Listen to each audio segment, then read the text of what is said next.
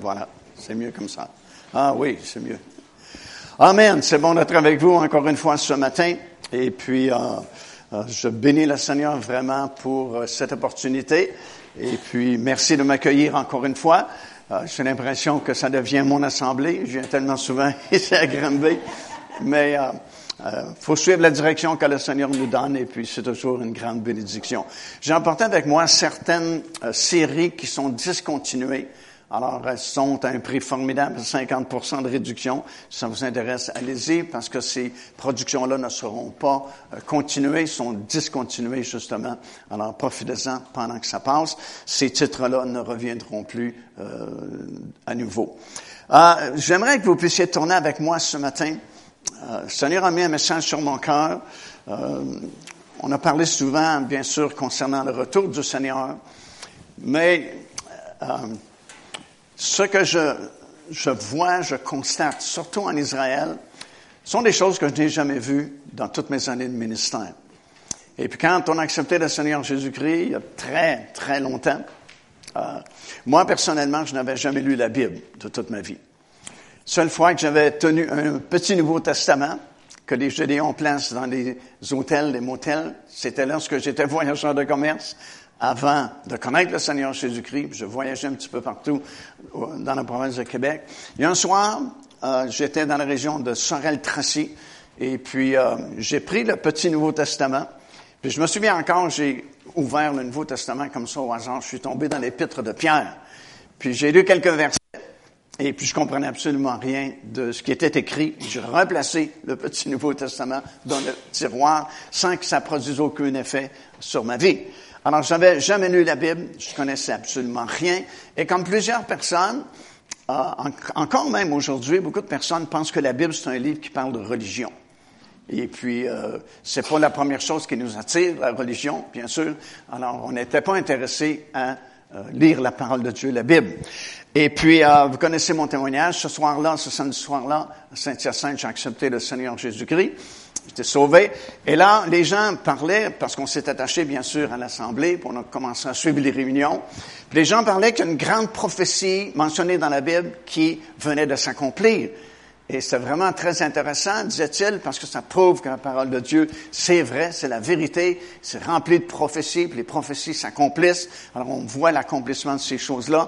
Et moi, ça m'a vraiment interpellé, ça m'a vraiment intrigué, parce que, comme je viens de vous dire, je pensais que la Bible, c'était un livre qui parlait de religion, mais là, ça parlait de prophéties, ça parlait de guerre, ça parlait de, de, de, choses qui étaient annoncées d'avance et qui s'accomplissaient à notre époque, dans notre génération. Et puis, bien sûr, ça m'a interpellé à un tel point que euh, je me suis tout de suite intéressé aux prophéties des derniers jours concernant les événements de la fin, concernant le retour surtout du Seigneur Jésus-Christ. Et puis, euh, euh, j'ai commencé un peu malgré moi à prêcher la parole de Dieu parce que je ne ressentais pas qu'il y avait un appel sur ma vie. Mais concours de circonstances, encore une fois, tu sais, les hasards organisés par Dieu, il est pas mal spécialiste là-dedans. Et puis, euh, finalement, je me suis retrouvé prédicateur. Et puis, j'ai commencé à prêcher euh, un peu euh, à Saint-Hyacinthe, aux alentours de Drummondville, et à ces endroits-là. Et puis, je prêchais assez souvent concernant les prophéties, parce que c'est ce qui m'avait touché en premier. Et puis, le Seigneur a béni vraiment euh, le ministère au cours de ces nombreuses années, des choses qu'on n'avait vraiment pas imaginées, pensées, mais que le Seigneur a ouvert des pas internationaux pour que la parole soit annoncée à des millions de personnes. Aujourd'hui, il y a des millions de personnes qui suivent, par exemple, nos émissions de télévision, qui euh, sont vues partout sur la planète grâce à Internet. Il n'y a plus de frontières. On peut, on peut annoncer la parole de Dieu jusqu'aux extrémités de la terre. C'est vraiment formidable. Tu sais, ça a tellement changé, tellement évolué ces dernières années. Je me souviens, il y a très longtemps, j'étais à Paris, puis je prêchais la parole de Dieu là-bas, puis le pasteur m'avait amené un soir sur une petite colline, puis on voyait une grande partie de la ville de Paris, puis on voyait toutes ces milliers, milliers de lumières. Puis je me disais, chaque lumière que je vois, ben, c'est une maison ou un appartement, où il y a des gens qui vivent là. Puis comment est-ce qu'on peut annoncer l'Évangile à, des milliers, des centaines, des millions de personnes qui vivent dans des villes comme ça, alors que les lois sont beaucoup plus sévères, euh, même à cette époque-là, tu peux plus frapper aux portes des gens pour annoncer l'Évangile. Puis, je me disais, le seul moyen, c'est que partout où il y a ces petites lumières-là, il y a un appareil de télévision et aujourd'hui un ordinateur. Puis si on pouvait annoncer via des émissions de télévision, ou à l'époque on connaissait pas Internet, des ordinateurs, maintenant par Internet, ben on pouvait entrer partout où il y a ces petites lumières-là, sans avoir à se déplacer, sans avoir à frapper à la porte de la maison, parce que par les moyens techniques que nous avons aujourd'hui, ben euh, on n'a plus besoin de s'inquiéter, on pense partout.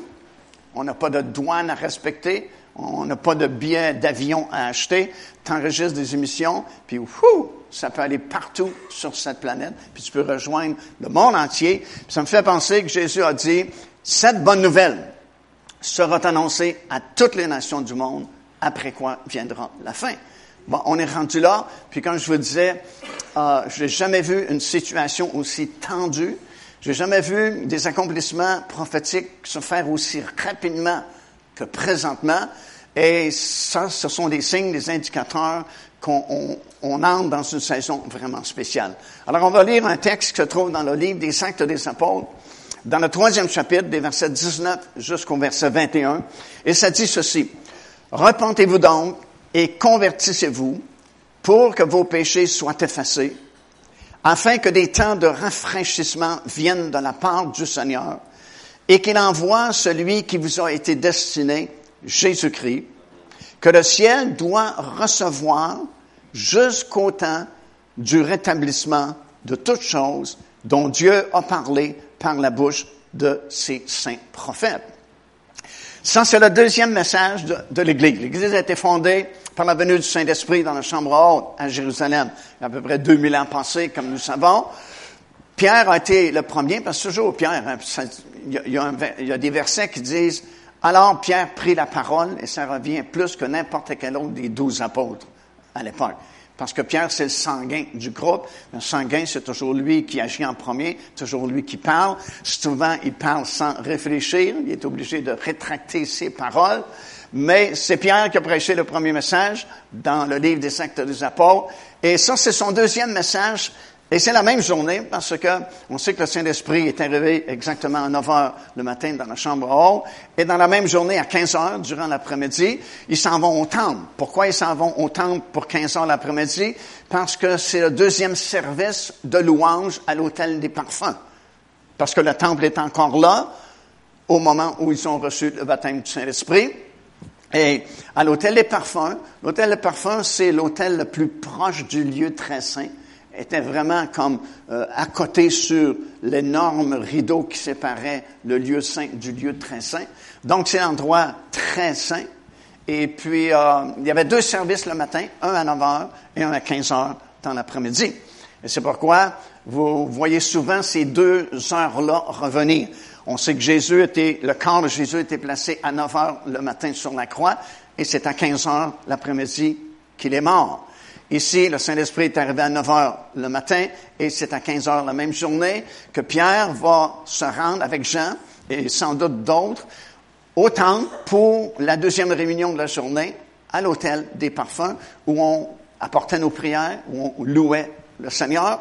Et il y a cet homme qui est important et puis on l'a placé là parce qu'il y avait beaucoup de circulation, parce que les gens priaient beaucoup à ces deux services-là, 9 heures le matin, 15 heures l'après-midi. Et euh, il, va, il va demander l'aumône parce que c'est son seul moyen de vivre, de survivre. Et puis, euh, on connaît l'histoire. Pierre va dire, on n'a ni or ni argent, mais ce que j'ai. Est-ce qu'on a quelque chose ce matin? Eh, écoute, il venait d'être rempli du Saint-Esprit dans la chambre haute, alors certainement qu'ils avaient quelque chose. On ni or ni argent, mais ce que j'ai, dit-il, je te le donne au nom du Seigneur Jésus-Christ, lève-toi et marche. Et cet homme était guéri instantanément. Alléluia!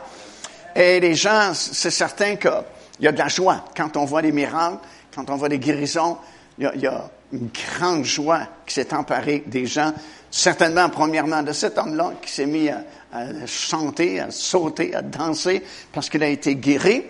Et la foule est venue. Euh, les miracles attirent la foule.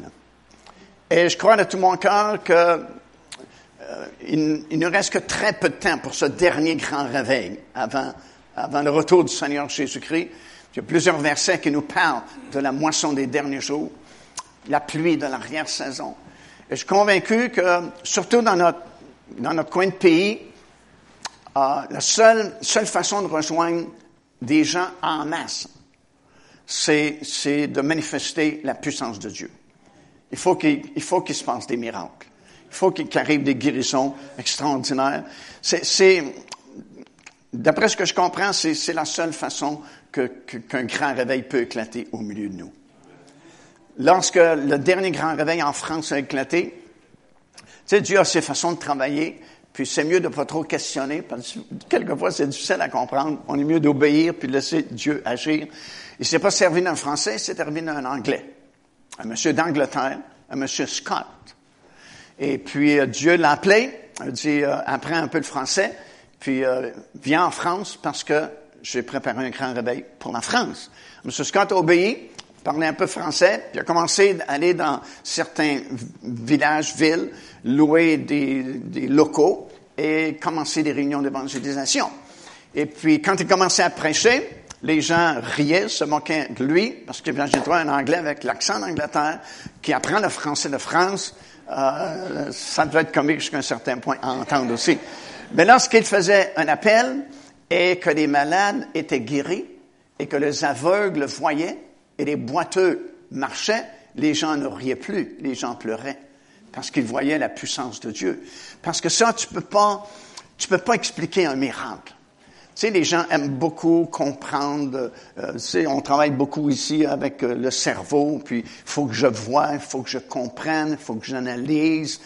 Mais un miracle, tu peux pas analyser ça. Tu sais, tu as quelqu'un qui est impotent, il est venu à la réunion, il peut pas marcher, il est dans un fauteuil roulant, et puis il ressort en chantant, dansant, louant le Seigneur parce qu'il a été guéri. Comment veux-tu expliquer ça logiquement? C'est surnaturel. Un miracle, c'est surnaturel.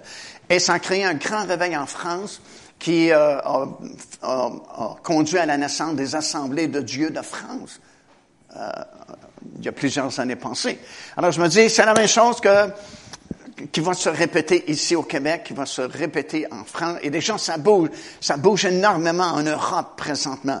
Euh, c'est extraordinaire de voir cela. Puis je me dis, le Québec va, ne sera pas oublié de la part du Seigneur. Puis comme je, disais souvent, il y a tellement de prophètes qui ont prophétisé un grand réveil ici au Québec que je me dis, c'est impossible qu'ils qu soient tous trompés. Si quelqu'un peut se tromper une fois, c'est pas mais on est des êtres humains. Mais que tous les prophètes se trompent, c'est vraiment pas possible.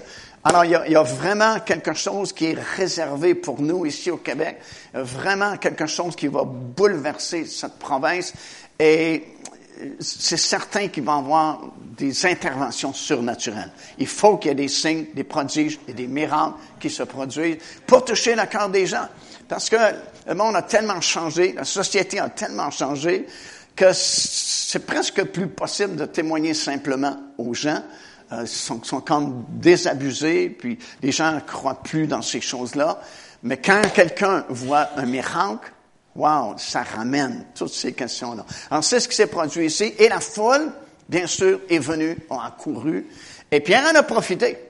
Parce que c'est pas le miracle qui sauve.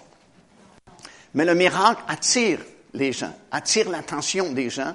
Et là, tu peux prêcher la parole de Dieu parce que tu viens de gagner leur attention. Alors la foule est accourue et Pierre en a profité. Il a prêché ce texte-là que je viens de vous lire, où il dit des choses vraiment très intéressantes. Et moi, ça me fascine toujours. De, la, Bible n'est pas comme un livre ordinaire, c'est vraiment la parole de Dieu. Puis comme on, on dit souvent, tu as des milliers, milliers de pensées, de révélations qui sont comme compressées dans ce livre-là. Puis tu peux sortir des choses pendant toute ta vie même si tu vis 250 ans, euh, à la 249e année, tu vas dire encore, waouh, j'avais jamais compris ça, j'avais jamais vu ça comme ça dans la parole de Dieu, parce que c'est illimité. La révélation et les révélations qui sont contenues dans ce livre-là. Alors, il faut toujours faire bien attention comment euh, on, on, on médite la parole de Dieu. Mieux vaut la méditer que simplement la lire. Parce que souvent on la lit puis on l'oublie. Mais méditer, ça veut dire que tu, tu fais attention. C'est pas le nombre de versets que tu lis par jour qui est important. C'est pas le nombre de livres bibliques que tu lis dans une semaine qui est important. C'est de recevoir la parole de Dieu, la révélation de la parole de Dieu. Tu peux penser une semaine juste sur un mot parce que il, il donne des révélations dans ton esprit. Alors, c'est pour ça que quand on lit un texte comme celui-ci, il y a des choses vraiment très surprenantes dans ces, simples paroles que Pierre a prononcées. Par exemple, ça nous dit, euh, euh, repentez-vous, convertissez-vous afin que vos péchés soient pardonnés, afin que des temps de rafraîchissement viennent de la part du Seigneur et qu'il envoie celui qui vous a été destiné, Jésus-Christ, que le ciel doit recevoir jusqu'au temps. Ça veut donc dire que Jésus ne restera pas au ciel toujours. Parce que ça dit, qu'il est là jusqu'au temps du rétablissement de toutes choses. Deuxièmement, remarquez que l'expression jusqu'au temps, l'article O est au pluriel. C'est A-U-X. Ça veut donc dire que ça ne sera pas juste d'un seul coup, tout va être rétabli, mais c'est des temps de rétablissement de toutes choses. Maintenant, on doit s'arrêter aussi et se dire, mais pourquoi est-ce qu'on a besoin d'avoir des temps de rétablissement? Ben, c'est une bonne question parce que Dieu travaille depuis très longtemps dans un but bien précis, avec un plan bien précis. Puis son but, c'est de réunir toutes choses en Jésus-Christ, autant celles qui sont dans les cieux que celles qui sont sur la terre. Et ça, c'est très clair parce qu'on lit dans Éphésiens, le premier chapitre, verset 9, ça dit, Il nous a fait connaître le mystère de sa volonté ça veut dire que si nous passons du temps dans la parole du Seigneur, nous allons connaître sa volonté. Nous allons savoir qu'est-ce que Dieu veut. Il nous a fait connaître le mystère de sa volonté selon le bienveillant plan ou dessein qu'il avait formé en lui-même pour la mettre à exécution lorsque les temps seraient accomplis, de réunir toutes choses en Jésus-Christ, celles qui sont dans les cieux et celles qui sont sur la terre. Alors Dieu travaille à ce plan-là, et puis pour, pour, réunir le ciel avec la terre, parce que il y a eu un problème à un moment donné qui a désuni le ciel de la terre. D'ailleurs, si vous comprenez bien le mot réunir, si on doit réunir quelque chose, c'est que c'était uni auparavant. Il y a quelque chose qui est arrivé et qui a brisé cette unité-là, et Dieu travaille à réunir ces choses-là. Et on sait très bien la catastrophe qui est arrivée il y a très, très longtemps. C'est ce fameux chérubin qui s'appelait Lucifer.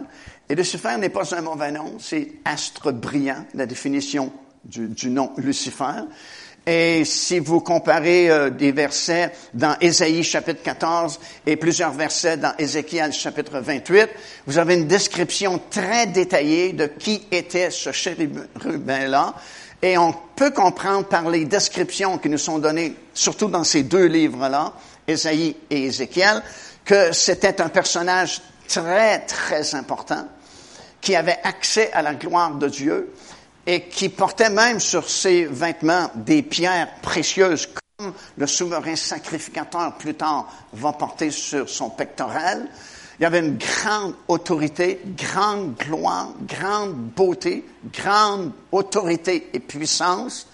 Et c'est ce chérubin-là qui s'est rebellé contre Dieu et qui a voulu usurper la place de Dieu, prendre le trône de Dieu, et plutôt que d'offrir la louange et l'adoration à Dieu, il a demandé à ce que lui soit servi et adoré.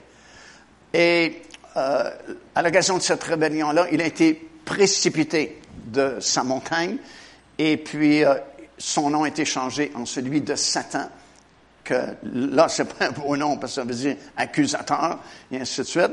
Mais c'est une catastrophe qui a bouleversé autant le ciel que la terre. Là, écoute, on parle avant même la création d'Adam et Ève. Adam et Ève n'existent pas encore. On est plusieurs années avant la création de l'homme et de la femme sur la planète.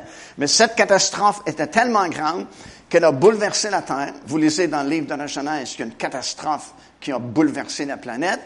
Mais ça a bouleversé les cieux aussi parce que pour la première fois de l'éternité, il y a un péché qui a été commis. Et le premier péché n'a pas été commis par Adam et Ève, a été commis par Lucifer là-haut dans le ciel. Alors ça, ça nous aide à comprendre dans l'épître aux Hébreux, plusieurs milliers d'années plus tard, l'apôtre Paul va nous expliquer que les cieux avaient besoin d'être purifiés parce qu'ils avaient été souillés. Quand est-ce que les cieux ont été souillés? Par la rébellion de Lucifer?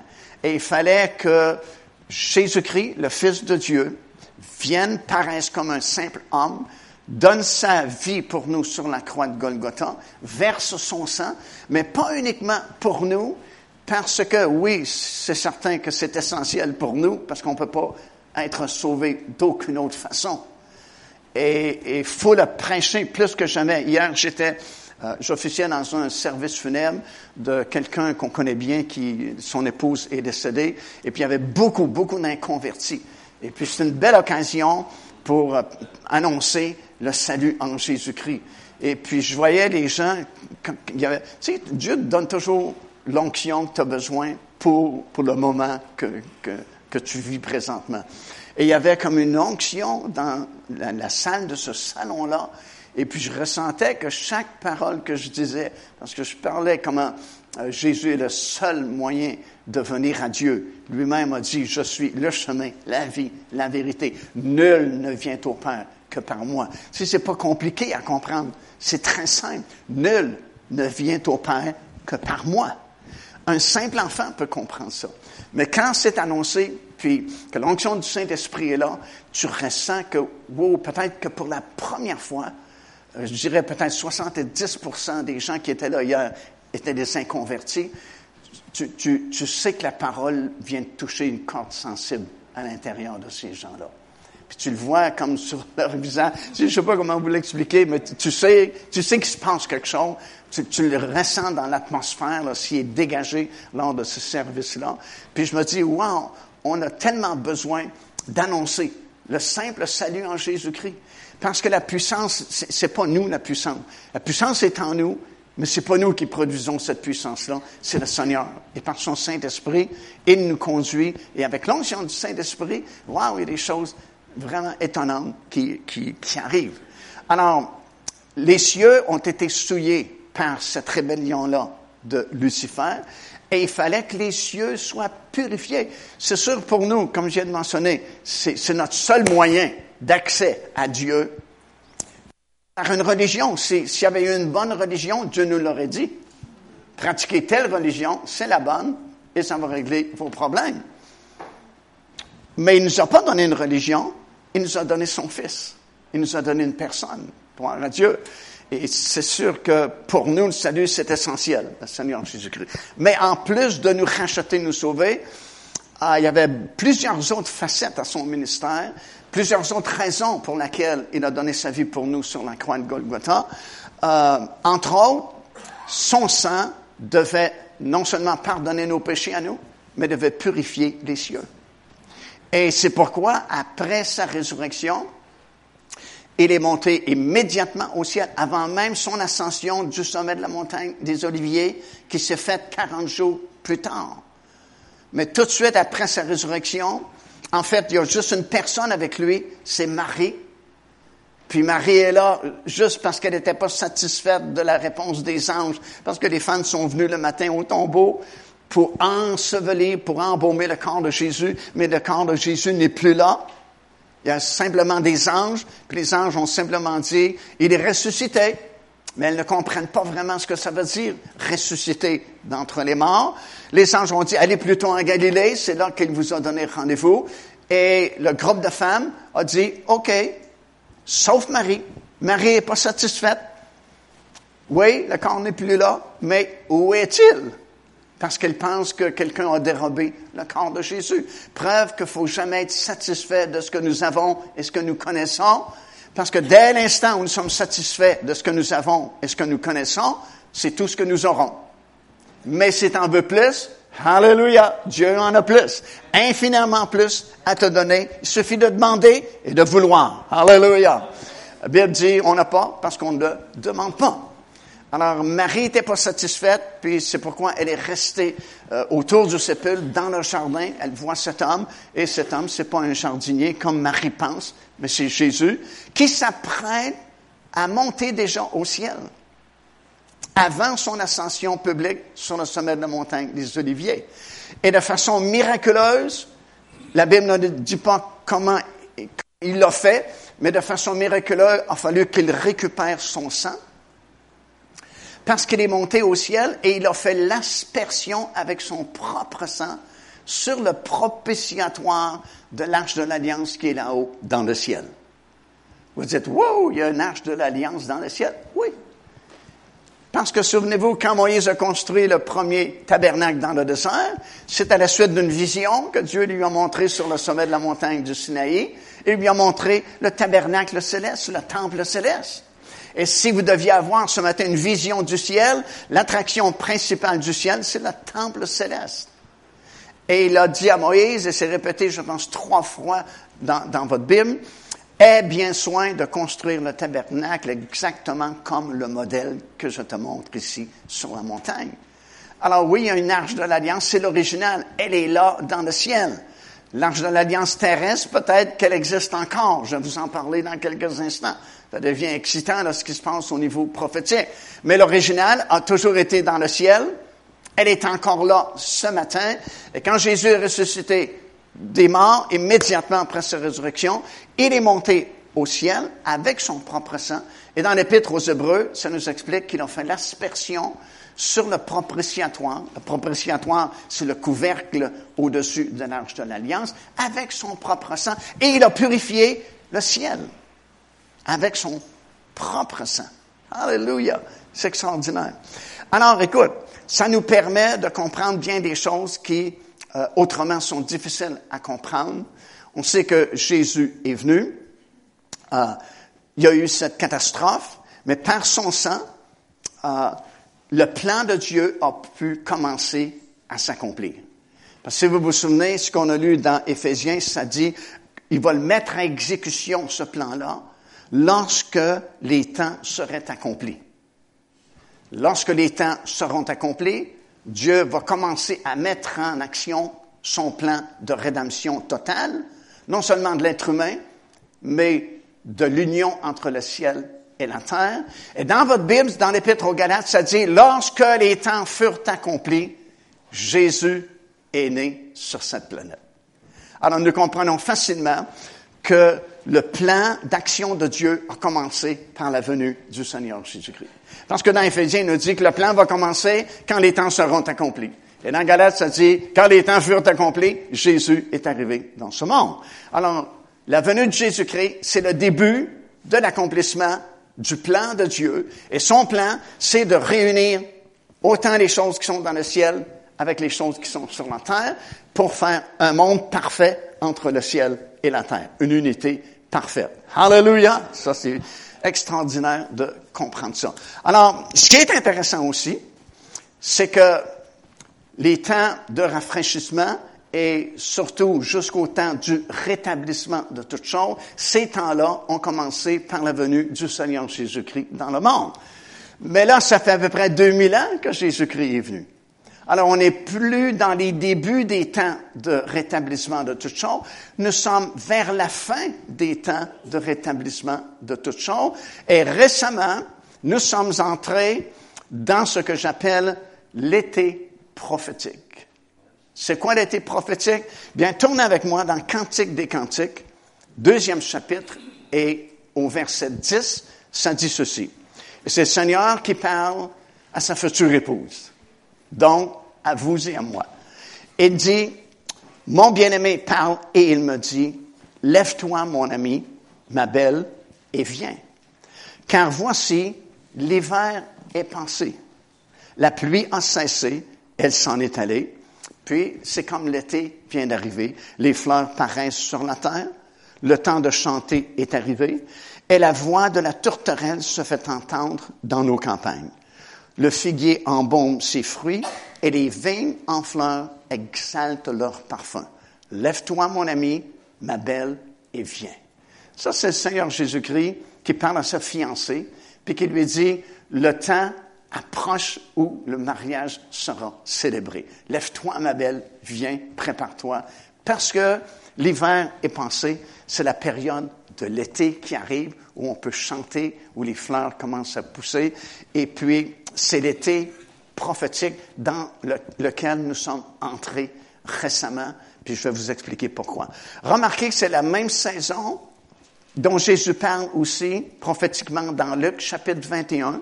Et à compter du verset 29, Jésus leur dit une comparaison. Voyez le figuier, comme on vient de lire dans Cantique des Cantiques. Voyez le figuier et tous les arbres. Et dès qu'ils ont poussé, vous connaissez de vous-même que l'été est proche. De même, quand vous verrez ces choses arriver, sachez que le royaume de Dieu est proche. Et il ajoute, quand vous verrez ces choses, sachez que le Fils de l'homme est proche et il est même à la porte. Si quelqu'un est à la porte chez vous, il est vraiment pas loin de chez vous. Et ces choses-là, croyez-moi, elles sont pratiquement toutes arrivées à notre époque, dans notre génération. Ce qui nous fait penser que nous sommes rendus à la fin euh, de ce, ces temps de rétablissement de toutes choses et qu'on est vraiment sur le bord d'un changement radical qui va affecter la planète au complet, le monde entier, et va changer également l'Église du Seigneur Jésus-Christ. Pourquoi? Considérez ces choses. Tu sais, Jésus avait dit que les signes dont il parle pour nous prévenir de son retour, c'est comme euh, les douleurs de la femme qui est enceinte et qui va bientôt accoucher. Plus elle est proche de son accouchement, plus les douleurs sont rapides et intenses. Et c'est un peu la même chose qu'on voit autour de nous. Pendant plusieurs années autrefois, de temps à autre, on voyait un signe qui s'accomplissait. on disait, oh, voilà un signe qui s'accomplit, qui prouve que Jésus revient bientôt. Mais récemment, et c'est ce qui me fait penser qu'on vient d'entrer dans une saison vraiment très prophétique, saison d'été prophétique, c'est que, wow, c'est saccadé. On, on a de la difficulté à suivre les événements qui se bousculent vraiment autour du monde et qui sont des indicateurs, des signes que Jésus vraiment est sur le point de changer les choses sur cette planète. Alléluia. Ouais, il manque une belle place pour dire Amen. Il va vraiment changer les choses sur cette planète. Considérez, considérez juste ces, choses. Qui aurait pensé qu'un président américain aurait eu l'audace de déclarer que Jérusalem est la capitale officielle du pays d'Israël? Tu sais, il y a eu des excellents présidents avant M. Trump qui ont tous fait la même promesse, mais ont jamais respecté leur parole. Pourquoi est-ce qu'ils respectent pas leur parole? Par crainte. Parce qu'ils disaient, si on déclare ça officiellement, c'est la Troisième Guerre mondiale. Et il a fallu que ce président-là arrive. Puis je crois honnêtement que l'élection de M. Trump, d'ailleurs c'était une élection surprise pour les experts, tous les experts en politique euh, ne le nommaient pas président. Et puis, euh, je crois sincèrement que c'est un instrument entre les mains de Dieu pour provoquer justement l'accomplissement des dernières prophéties qui devaient s'accomplir. Alors, je ne sais pas s'il va être réélu euh, en 2020, mais euh, écoute, déjà, il a fait beaucoup pour Israël et il a provoqué, parce que M. Trump, c'est un, un, provocateur. Tu, le, tu, le, regardes aller, il aime la provocation, il, il aime bousculer les choses. Tu sais, des fois, il dit un peu n'importe quoi, mais tu sais, c'est, c'est un provocateur. Et puis, ça prenait ça pour que ces prophéties-là s'accomplissent. Par qui d'autre aurait eu l'audace de déclarer Jérusalem capitale officielle d'Israël? Personne d'autre aurait eu le courage de faire ça. Mais il l'a fait, il a tenu parole, et non seulement ça, mais il a déménagé l'ambassade de Tel Aviv à Jérusalem, ce qui met encore plus de ciment sur sa décision que vraiment Jérusalem appartient à Israël. Mais c'est pas qu'une petite décision, ça. C'est pourquoi les anciens présidents n'osaient pas prendre cette décision-là parce qu'ils savaient très bien les conséquences qui suivraient. Et euh, une de ces conséquences-là, c'est que ça élimine pratiquement la possibilité de la création d'un État palestinien avec Jérusalem-Est comme capitale. Parce que c'est toujours l'os qui bloque les négociations Jérusalem. Puis c'est déjà écrit dans votre Bible depuis des milliers d'années. Dans le livre du prophète Zacharie, Dieu prophétisait d'avance que dans les derniers jours, Jérusalem va devenir une coupe d'étourdissement pour toutes les nations et une pierre pesante pour toutes les nations du monde. Ceux qui voudront la soulever seront écrasés par elle. Donc, c'est toujours, c'est toujours là que ça bloque sur la question de Jérusalem. Et puis, on parle beaucoup de la création d'un État palestinien. Euh, peut-être qu'il n'y aurait pas de problème à créer un État palestinien si on oublie la question de Jérusalem. C'est toujours ça. C'est là que ça bloque quand les Palestiniens réclament Jérusalem-Est comme capitale. Puis ils vont laisser Jérusalem-Ouest à Israël, mais eux veulent avoir Jérusalem-Est. Le problème avec ça, c'est que la plupart des lieux saints, bibliques, importants pour les prophéties, sont à Jérusalem-Est. Comme la montagne des Oliviers, Golgotha, Chambre haute, c'est tout à Jérusalem-Est. Alors, si tu enlèves Jérusalem-Est d'Israël, euh, écoute, c'est plus Israël, là. Puis c'est contraire aux prophéties qui ont été données dans votre Bible. Et jusqu'à présent, Dieu ne s'est jamais trompé dans ses prophéties. Il n'a jamais reculé sur une promesse ou une prophétie qui avait été donnée dans sa parole. Et quand il va revenir, il revient en Israël, sur le sommet de la montagne des Oliviers, qui est en face de Jérusalem. La ville de Jérusalem doit être là, elle doit appartenir à Israël pour que les prophéties puissent s'accomplir. Alors, on peut remercier le Seigneur euh, qu'un tel homme, ça ne veut pas dire qu'on approuve tout ce qu'il fait, tout ce qu'il dit, mais au moins on peut être reconnaissant que cet homme-là a eu l'audace, le courage de prendre position et de déclarer que Jérusalem est la capitale du pays d'Israël. Mais il y a beaucoup d'autres choses qui se bousculent parce que à la suite de cette décision-là, ça a réveillé des choses en Israël, surtout au niveau religieux. Par exemple, les gens de l'Institut du Temple. Par exemple, le. Sahédrin, on, on savait que ça existait à l'époque de Jésus. On savait que ça avait été dissous, ça n'existait plus. Mais depuis déjà quelques années, ça a été reconstitué et le Saint-Drin siège à Jérusalem? D'ailleurs, quand on sera là dans quelques semaines, j'ai l'intention d'aller filmer. Ils ont un local, imagine-toi, sous l'esplanade du Temple à Jérusalem, le long du mur euh, de l'Ouest, le Western Wall, ou le mur des lamentations, comme on dit souvent en français, et ils se réunissent actuellement. Et c'est un monsieur Hayes qui est le, directeur ou celui qui l'administrateur principal du Sahédrin, qui avait été nommé souverain sacrificateur. Mais il a refusé le, titre parce que, dit-il, c'est pas encore le temps. Mais bientôt, toutes ces choses-là seront mises en place et on va assister à des choses vraiment très intéressantes. Alors pour eux, parce que Cédrin agit un peu comme la police religieuse, si vous voulez, sur de nombreuses organisations pour la construction du temple et ainsi de suite à Jérusalem. Et puis récemment, à cause de la décision de M. Trump, ils ont imprimé le demi-shekel qui existait dans l'Ancien Testament avec euh, le profil de M. Cyrus, que vous vous souvenez sûrement dans votre Bible, et M. Trump lui-même. Et pour eux, M. Trump est comme euh, un M. Cyrus de l'époque. Cyrus, c'est celui qui dirigeait Babylone et perçait qui ont pris la place de Babylone à l'époque, lorsque le peuple juif était en déportation là-bas. Et comme vous savez, Dieu avait déjà prophétisé par la bouche d'Ésaïe que cet homme se lèverait et il est même nommé par son nom avant qu'il vienne au monde. Au moins 150 ans avant que Cyrus naisse sur cette planète, alors que personne connaît ce Cyrus-là parce qu'il n'existe pas.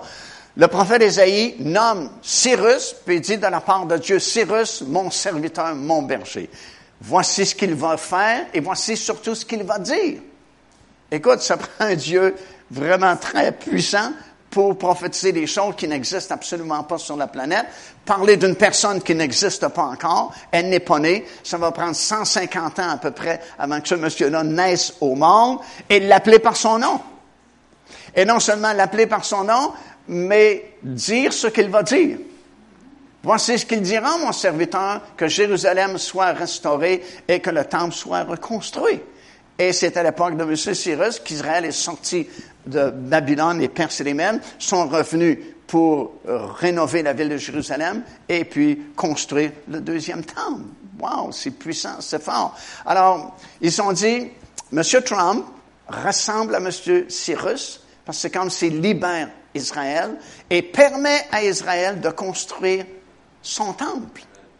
Alors, sur la pièce de monnaie, vous avez euh, le temple, puis vous avez le profil de M. Cyrus et le profil de M. Trump. Et ils ont dit, jusqu'à présent, M. Trump a fait beaucoup de bien à Israël, a déclaré des choses qui sont vraiment favorables pour Israël, mais il sera le parfait accomplissement de Cyrus lorsqu'il facilitera la construction du prochain temple sur l'esplanade du temple. Alors, ils s'attendent en Israël à ce que M. Trump fasse quelque chose qui permet à Israël de construire son temple. Et c'est très, très fort en Israël. C'est tellement fort qu'il y a un groupe de rabbins euh, très connus en Israël, très influents, qui ont rencontré M. Trump à Washington il y a quelque temps déjà pour lui dire que selon eux, la raison pour laquelle il a été élu président des États-Unis, c'est pour justement faire ce qu'il a fait.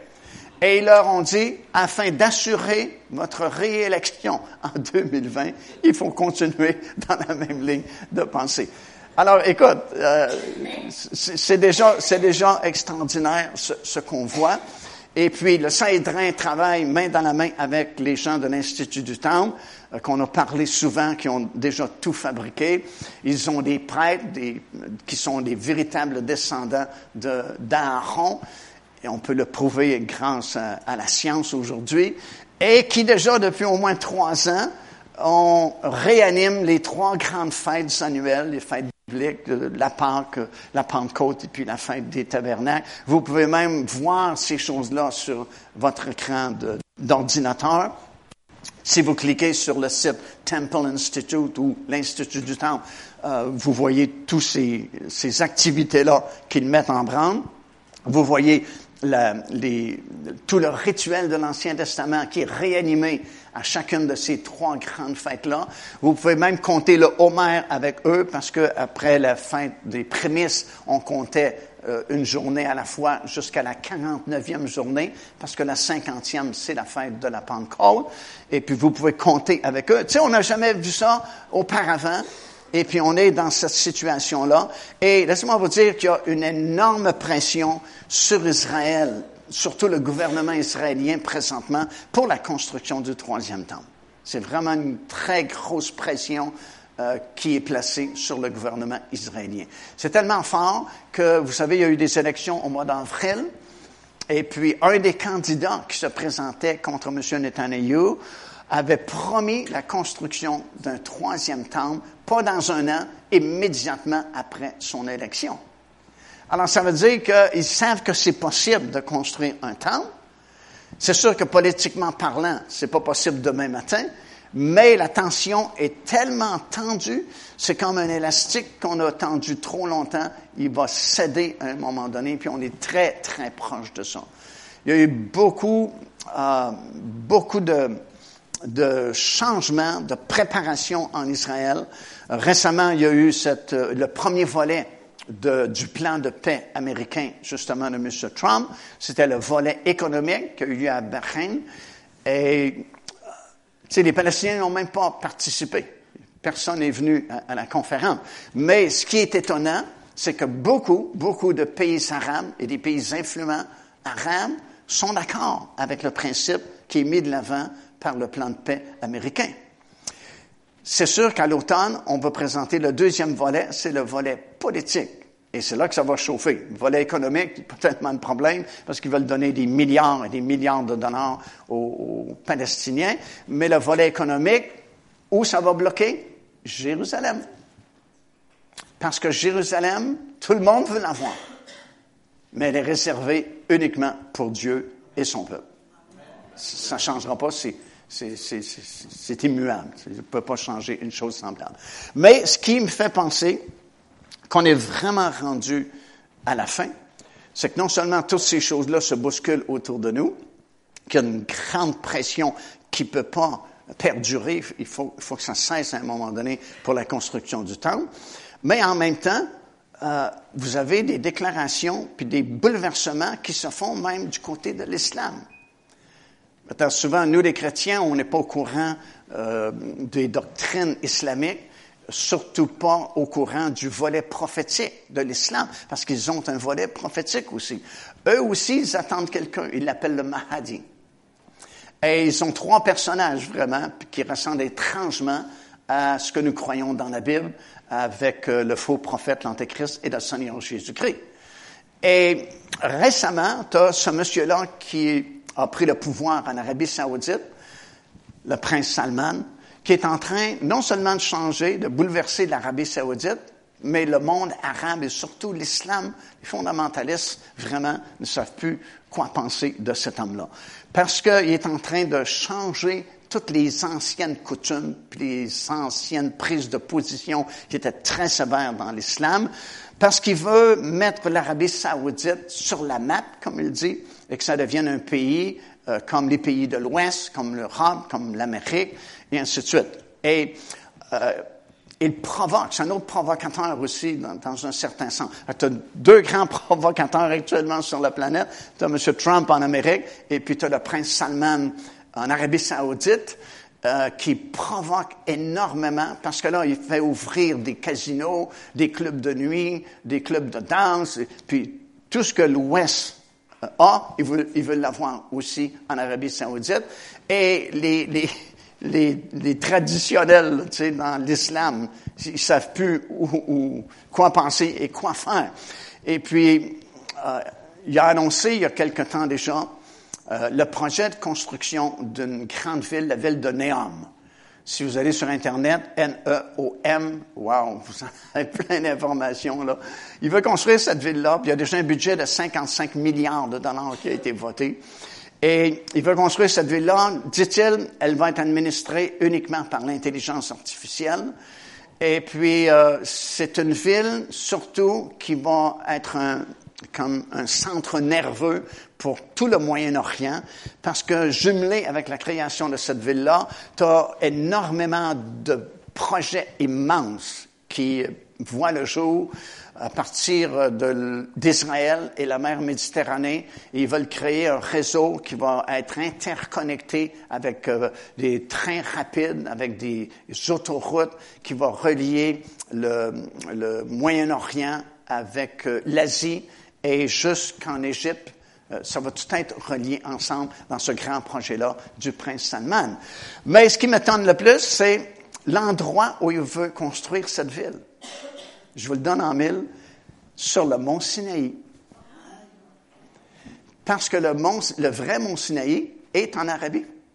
C'est écrit dans votre Bible, dans l'épître de Paul au Galate. Ça dit le mont Sinaï qui est en Arabie. Alors, le mont Sinaï qu'on voit souvent, ce n'est que un, site traditionnel dans le sud du Sinaï, la péninsule du Sinaï, le, monastère Sainte-Catherine, je pense qu'il s'appelle. C'est juste traditionnel. Mais le vrai Mont Sinaï est en Arabie. Et puis, si ça vous intéresse, il y a beaucoup de productions américaines qui ont été faites par euh, des chrétiens qui ont euh, se sont infiltrés vraiment parce que c'est pas ouverts au public, se sont vraiment infiltrés dans la région. On fait des productions, puis des DVD qui sont disponibles, puis il y a des livres aussi qui sont disponibles, qui montrent vraiment que c'est là où est le véritable mont Sinaï. Alors, il veut construire cette ville-là, justement, dans cette région-là où se trouve le mont Sinaï, parce que c'est un endroit sacré aussi pour l'islam, autant que pour le christianisme. Et ce qui m'a le plus étonné, c'est que dans nos milieux, on parle pratiquement jamais de cela. Mais l'islam en parle. Et l'islam met en garde la population mondiale que ça, ça va devenir la ville du Dajjal. Dajjal, c'est comme l'antéchrist. Puis, il dit, ça prouve que le Mahdi est sur le point de paraître. Parce que c'est une ville pour eux, une ville de péché, une ville de débauche, et puis que c'est contraire aux principes de l'islam. Et ils ont fait, euh, surtout, euh, il y a un groupe à Paris qui, euh, qui a fait une série de vidéos qui sont disponibles sur Internet. Je pense qu'il y a huit ou neuf euh, séries qu'ils ont présentées pour dénoncer ce projet-là et expliquer à la population mondiale, dire réveillez-vous parce qu'on est rendu à la fin. Et je me dis, j'ai écouté des 7-8 productions, puis je me dis, wow, c'est nous qui aurions dû faire ça. Mais l'Église dort au gaz profond. puis on laisse passer ça, puis on dit pas un mot. Puis c'est l'islam, je me dis, c'est comme ironique. C'est l'islam qui avertit le monde qu'il y a quelque chose qui est en train de se produire et puis que le Mahdi est sur le point de paraître parce que c'est pas normal ce qui se passe là. Alors, si vous mettez tout ça ensemble, je me dis, il y a trop de choses là qui, qui s'accomplissent soudainement. Il y a quelque chose qui va éclater en quelque part. Puis nous, dans quelques semaines, c'est un autre voyage en Israël que nous ferons, mois de septembre, avec 50 quelques personnes, encore une fois. Mais moi, je vais quitter un petit peu plus tôt avec mon équipe de tournage parce qu'il y a une autre grande découverte qui a été annoncée récemment et qui peut changer la donne, qui peut bouleverser beaucoup de choses et provoquer la construction du troisième temple à Jérusalem. Et je m'explique, c'est à Qumran que ça se passe. Qumran, comme vous savez, c'est l'endroit où les fameux manuscrits de la mer Morte ont été retrouvés en 1947. Un petit bédouin qui euh, euh, prenait soin de ses chèvres de montagne a perdu une de ses chèvres. Souvent, les chèvres allaient se réfugier dans les grottes parce que c'est plein de grottes à Qumran. Et puis, euh, pour savoir si la, chèvre était là, il a lancé quelques roches. Et en lançant les roches, il a entendu le bruit d'une jarre qui se brisait. Alors, il a grimpé et puis, effectivement, c'était des genres qui étaient entreposés dans cette grotte-là, qui est devenue la grotte numéro un, parce que c'est la première grotte euh, qu'on a, dans laquelle on a trouvé des documents. Et il y avait plusieurs manuscrits qui ont été trouvés, dont le fameux livre du prophète Ésaïe au complet, qui était dans une de ces genres-là. Et le petit berger, finalement, euh, a vendu ça, puis il y a eu des intermédiaires là, euh, à Bethléem euh, qui ont acheté ces documents-là. puis le petit berger a eu quelques dollars seulement, je pense l'équivalent de 60 dollars américains qu'il a eu pour ces documents, qui n'ont pas de prix aujourd'hui. Tu t'offrirais 50 millions pour ce livre-là, ils ne vendront même pas le livre, parce que c'est un trésor national, évidemment, pour Israël. Alors, les fameux manuscrits de la mer Morte, c'est là où ils ont été trouvés à Qumran, et c'est devenu un site archéologique exceptionnel. Et ce qui est vraiment intéressant, c'est que, évidemment, ça a attiré des archéologues du monde entier pratiquement parce qu'on a fait cette grande découverte-là. Puis ils se sont dit, il doit y avoir d'autres manuscrits. Et effectivement, on a trouvé à peu près 800 manuscrits dans la région de Qumran. Et la Bible au complet de l'Ancien Testament a été retrouvée parmi ces, ces documents-là. Mais euh, dans les fouilles qu'ils ont fait, parce que les, les, Bédouins ont fouillé énormément aussi, mais il y a euh, beaucoup d'archéologues qui sont venus, français, américains et de d'autres nations. Et puis à l'époque, euh, ben, c'est encore là aujourd'hui, il y a l'école biblique et archéologique française de Jérusalem, qui est située juste à côté de Golgotha. Lorsqu'on va visiter Golgotha, l'école biblique et archéologique est juste à côté. Et à l'époque, il y avait le père Deveau qui était en charge, qui euh, ont fait des fouilles, évidemment, Qumran, pour trouver d'autres manuscrits.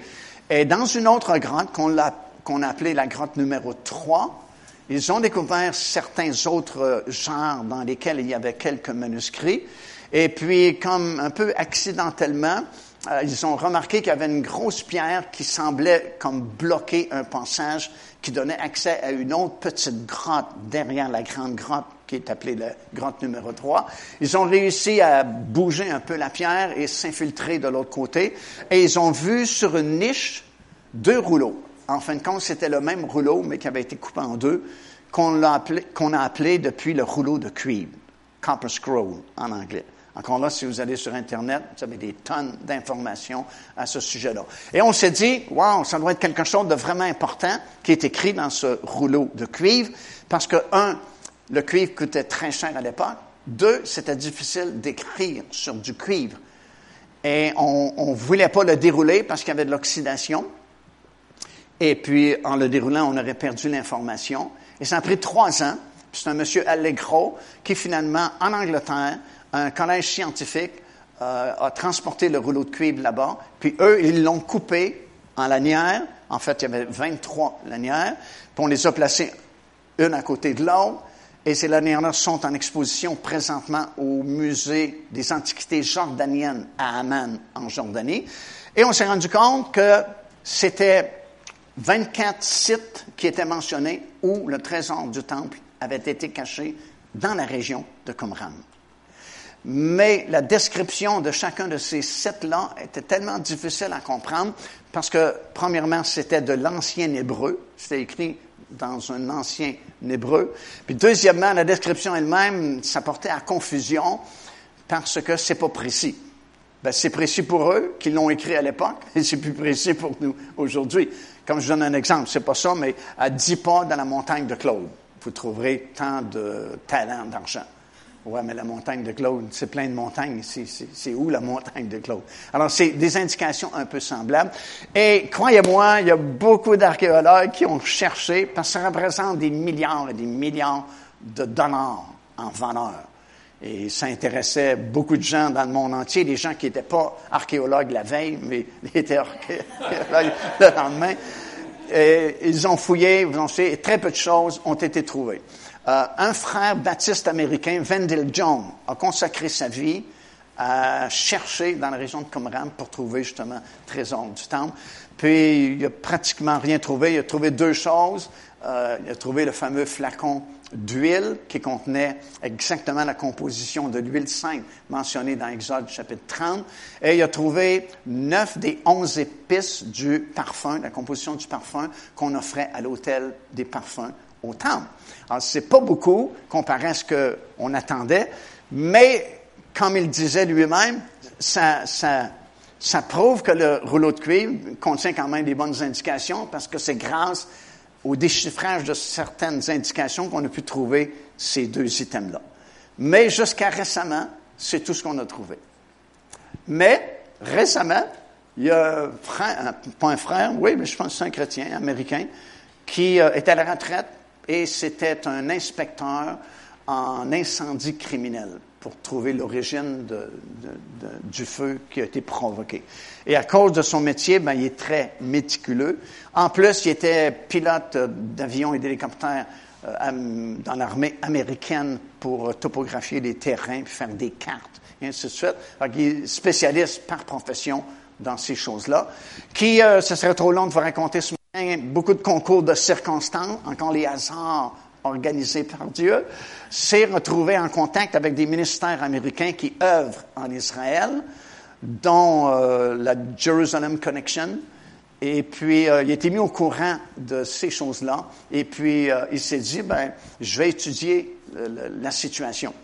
Alors, il a, il a, pensé beaucoup de temps à regarder la carte de Qumran, à regarder les textes contenus dans le rouleau de cuivre, les 64 sites avec tous les, textes qui sont mentionnés. Et puis, euh, il, a, comme tout préparé son travail sans avoir été à Qumran. Il a tout fait ça chez lui aux États-Unis. Et puis, d'après lui, euh, il avait pas mal déchiffré les indications contenues dans le rouleau de cuivre.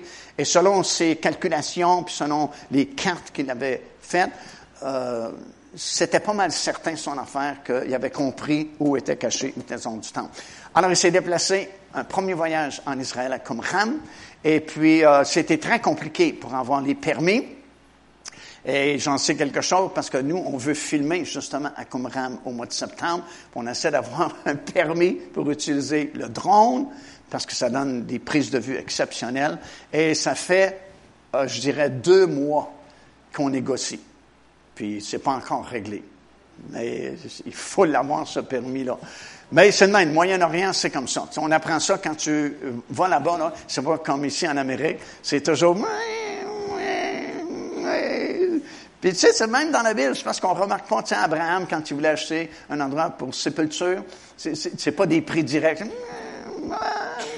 je fais comprendre que, je veux dire que, je te suggère que. Le Moyen-Orient, c'est comme ça. Fait que les premiers voyages qu'on faisait, il y avait beaucoup de vendeurs ambulants dans les rues. Puis on disait aux gens, le, guide disait toujours le premier matin dans, le bus, achetez pas au prix qu'il vous demande, parce que vous l'insultez. S'il vous demande 50 shekels, vous dites, OK, je fais. Monsieur, il comprend pas. Non, il veut, il veut te le vendre 8 shekels. Mais il te demande 50 shekels pour négocier, le plaisir de négocier. Tu sais, tu lui dis, non, je, vais te donner, donner 3 shekels. Ah, ma famille, tu vas mourir de faim. Ils sont comme ça. Et puis, il expliquait ça, il ça aux gens dans, dans, dans le bus. Et puis, à cette époque-là, ils le font plus aujourd'hui, mais à l'époque, il y avait des livres, il y avait des vidéos qui offraient aux, voyageurs. Alors, je me souviens encore notre guide qui dit, quand il a fini son speech, puis il dit ça, on a ça avant, c'est 25 shekels. Alors, ils sont vite, les Québécois, ils ont dit, on te donne 10 shekels. Il dit, non, non, pas ici dans le bus, seulement dans la rue qu'on négocie. Mais c'est comme ça. C'est pour ça que, écoute, ça fait deux mois qu'on est en communication avec différentes personnes. Parce que d'abord, c'est des parcs nationaux. Et comme RAM fait partie des parcs nationaux, puis pour en voir, pour pouvoir filmer, si tu filmes avec une petite caméra, il n'y a pas de problème. Mais avec un drone, euh, c'est beaucoup plus compliqué. Il faut que tu aies un permis. Et puis là, il faut que tu aies de l'assurance, le permis. Il faut que celui qui opère le drone ait un, un certificat de pilote. C'est rendu sérieux, les drones. Et puis, euh, je ne sais pas vous connaissez Didier, Didier Bonry, qui travaille avec nous. Euh, il a été obligé de prendre son, son, son certificat de pilote. Il dit, euh, tu m'as sorti de ma zone de confort parce que c'est vraiment pas évident de passer ce test-là. Mais il a, passé son test, merci Seigneur. Il a son certificat de pilote. Mais ce qui nous manque, là, c'est le fameux permis. Si vous pouvez prier pour ça, aidez-nous, qu'on ait une bonne réponse. Là, on va, lui, il est assuré euh, pour tout son équipement. Puis là, finalement, la dame qui est en charge euh, des parcs nationaux dit, ben, envoyez-nous une copie de son assurance, peut-être que c'est suffisant. Alors, espérons que c'est suffisant, parce que au Canada, ici, euh, on, a, trouvé personne qui pouvait assurer un drone en Israël. Ils peuvent l'assurer ici au Canada, mais pas en Israël.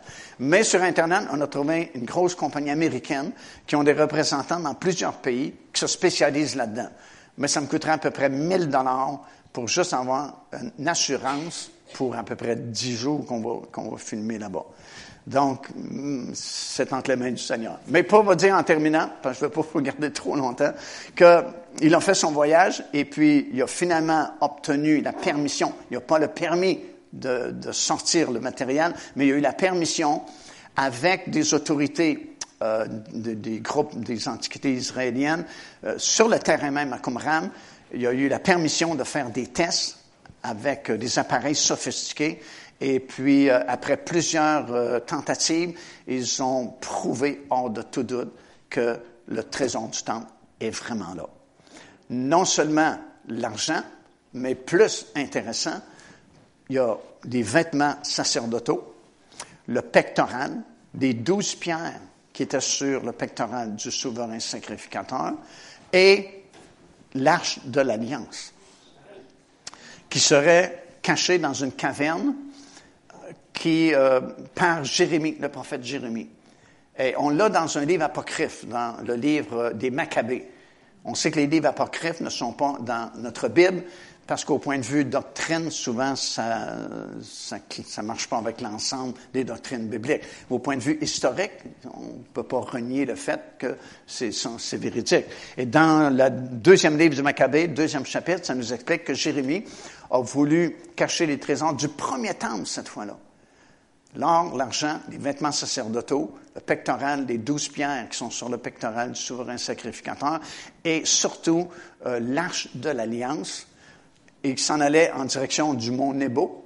Et en cours de route, il s'est arrêté et a caché ça dans une grotte, dans une caverne d'une petite colline qu'on a identifiée aujourd'hui.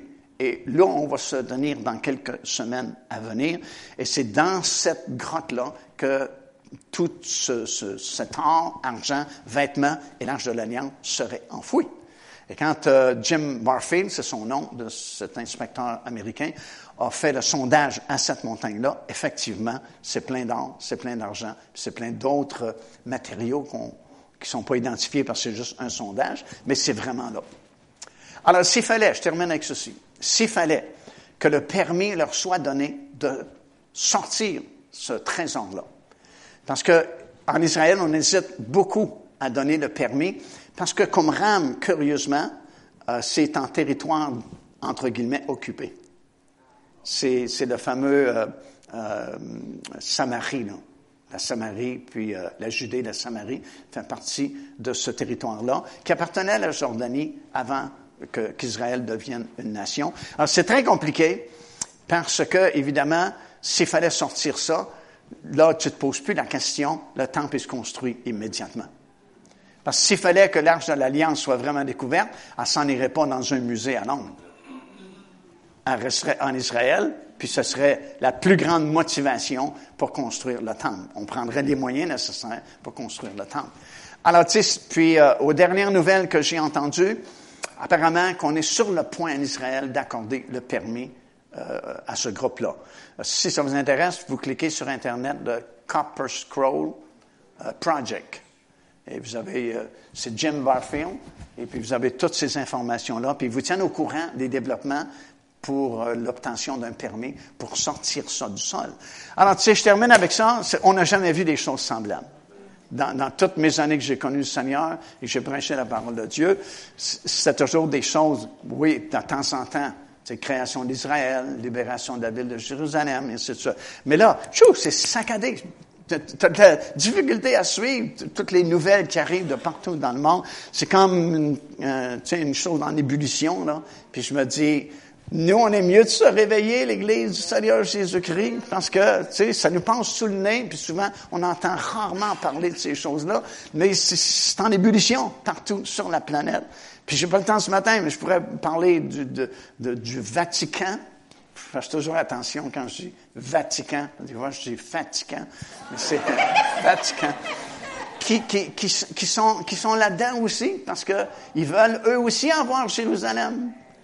Puis, ah, c'est, fou, là, ce qui se passe sur la planète. Puis en même temps, tout le monde veut venir en Israël. J'ai à peu près 800 noms d'avance de gens qui veulent venir avec nous en Israël. Alors, Dieu voulant, si ça n'est pas revenu, puis ça n'a pas éclaté en Israël, l'année prochaine, on prévoit deux voyages. Un voyage du Canada, un voyage de la France, pour, qui vont se joindre à Tel Aviv pour visiter le pays.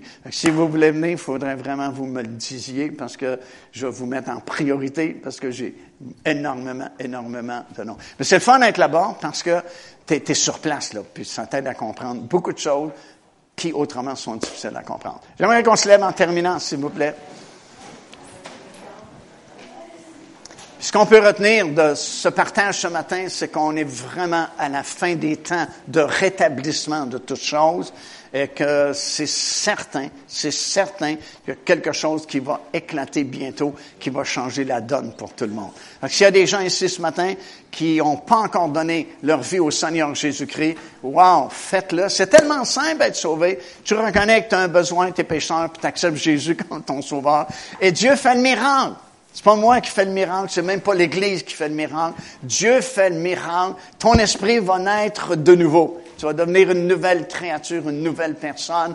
Et c'est ton assurance, ta garantie dans ces derniers jours où tout est en ébullition, justement, puis que tout est sur le point d'être bouleversé. Tu sais, il y a une promesse que Dieu a faite. Il a dit, dans ces derniers jours, euh, tout ce qui était branlable va être ébranlé que ce soit la politique, que ce soit la bourse, que ce soit les religions, tout va être ébranlé. Puis la seule chose qui est inébranlable, c'est le royaume de Dieu. C'est-à-dire recevant un royaume inébranlable. Rendons grâce à Dieu. On est dans un royaume. Quand tu acceptes le Seigneur Jésus-Christ, tu es transporté dans son royaume. Et son royaume est inébranlable. Alléluia. Peu importe ce qui va arriver demain, peu importe ce qui va arriver la semaine prochaine, on est dans un royaume inébranlable et la porte d'entrée, c'est le Seigneur Jésus-Christ. Et c'est tellement simple, tellement facile. Tu reconnais ton besoin, tu acceptes. Le seul sauveur qui est disponible, le Seigneur Jésus, et le miracle se fait. Et maintenant, tu vas marcher dans ce royaume-là jusqu'à cette journée-là où finalement tu vas le voir face à face et tu vas vivre éternellement avec lui. Est-ce que les musiciens peuvent revenir? Donnez-moi encore deux minutes. Euh, j'aimerais faire le dernier chant que tu as fait, là. Je termine par hi, hi, hi, hi, hi. Ça m'a Israël. Hi, hi, hi, hi. puis on va le chanter, puis euh, je vous ai gardé un petit peu plus longtemps que prévu. Fait qu'on va juste chanter quelques, quelques fois ce petit refrain-là. Puis s'il y a des gens, comme je dis, vous n'avez pas connu encore le Seigneur, faites-le dans votre cœur ce matin. C'est pas compliqué. Reconnais ton besoin. Dis, Seigneur, je t'accepte comme mon Seigneur, mon Sauveur, et le miracle va se faire ici ce matin. Sinon, ben, gardez vos yeux ouverts, gardez vos oreilles ouvertes également, parce qu'il se passe énormément de choses au point de vue prophétique. Et dans les peu de temps qui sont devant nous, Croyez-moi, il y a vraiment des gros bouleversements qui vont arriver. Et puis, on a besoin d'être prêt. On a besoin d'être réveillé. Euh, on a prêché une série de messages récemment, c'est Ouvre nos yeux, Seigneur. Ouvre nos yeux pour qu'on puisse voir qu'est-ce qui se passe dans notre monde aujourd'hui, puis qu'on puisse voir la gloire du Seigneur être manifestée. Amen. Hallelujah.